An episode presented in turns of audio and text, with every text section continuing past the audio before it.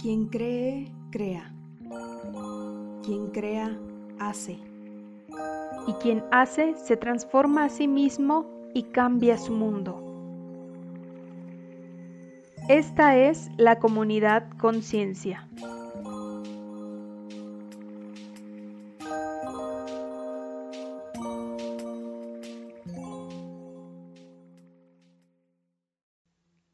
Hola a todos y todas, esta es la comunidad Conciencia y hoy vamos a hablar acerca de la migración y salud mental, un problema emergente de salud pública.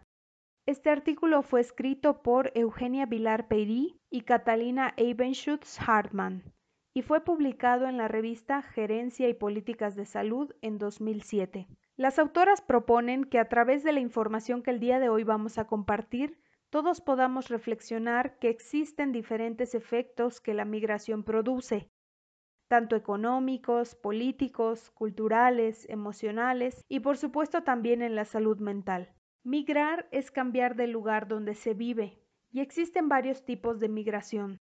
Por ejemplo, la que se produce cuando grandes poblaciones huyen de su país hacia regiones más seguras o cuando las personas se ven forzadas a dejar el lugar que habitan por la construcción de grandes obras de infraestructura como presas y carreteras.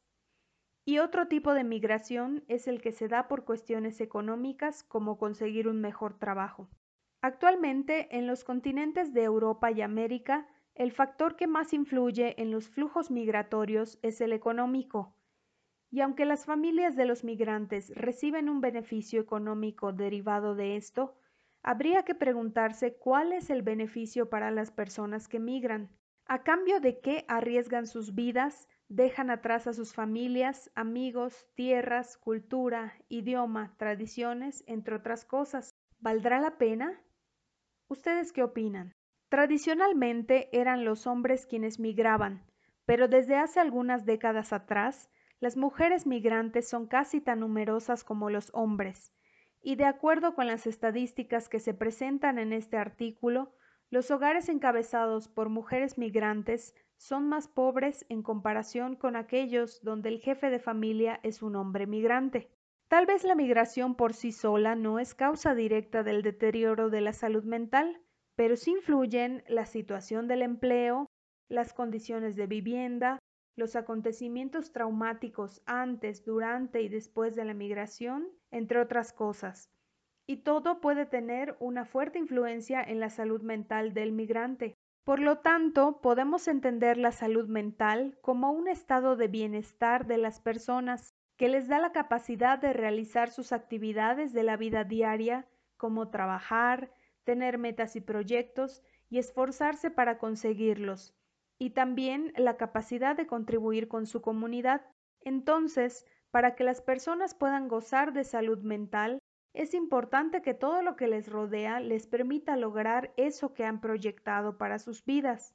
Hay dos grupos de migrantes que están en mayor riesgo del deterioro de su salud mental, aquellos que viajan para vivir y trabajar en otro país y solamente terminan viviendo en condiciones de explotación y aislamiento, y aquellos que buscan refugio al hambre, la violencia y los disturbios políticos de su país de origen. Ahora bien, los trastornos psíquicos que sufren cada vez más migrantes a causa del duro camino que atraviesan en su búsqueda de una vida mejor se están convirtiendo en un problema de salud pública en los países que los reciben.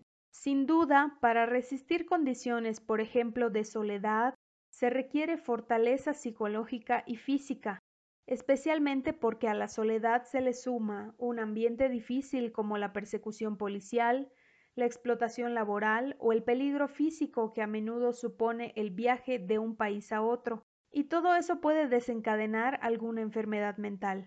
Una de estas enfermedades lleva por nombre síndrome de Ulises, y esta enfermedad mental es única y propia de los migrantes, y sus síntomas son ansiedad, depresión, y algunos trastornos que producen desconexión y falta de continuidad entre pensamientos, recuerdos, entornos, acciones e identidad que pueden generar que las personas escapen de la realidad de formas involuntarias y poco saludables, lo que causa problemas con el funcionamiento cotidiano. El síndrome de Ulises proviene de una serie de problemas derivados de la pérdida de algo muy importante para las personas, el contacto con los familiares y amigos, la lengua materna, la manera de ser propia de la cultura de origen, los paisajes, la tierra, el estatus social, el contacto con el grupo étnico o nacional propio y la seguridad física. Por lo tanto, cuanto más apoyo solidario, compañía y posibilidad de compartir tengan los migrantes, mayor será la probabilidad de no padecer alguna enfermedad mental como el síndrome de Ulises durante la nueva vida en un país extraño. Ahora bien, es importante decir que es muy difícil conocer el estado de salud mental de un país porque no existen las herramientas necesarias para registrar la magnitud de los padecimientos, además de que las personas, por ejemplo, por miedo a la discriminación, no siempre acuden a tratarse esta clase de enfermedades. Así que si tú que me escuchas eres un migrante, ojalá esta información te sirva y te motive a acercarte a algún profesional para mejorar tu salud mental. Y si eres familiar de un migrante, ojalá puedas apoyarlo para que sienta tu presencia aún en la distancia y la vida se haga menos pesada para él o ella. A todos los migrantes les envío un gran abrazo con mi más sincero reconocimiento por su valentía para salir adelante. Ánimo, que el mundo puede cambiar y puede ser mejor. Gracias por escuchar y ser parte de la comunidad Conciencia. Hasta la próxima.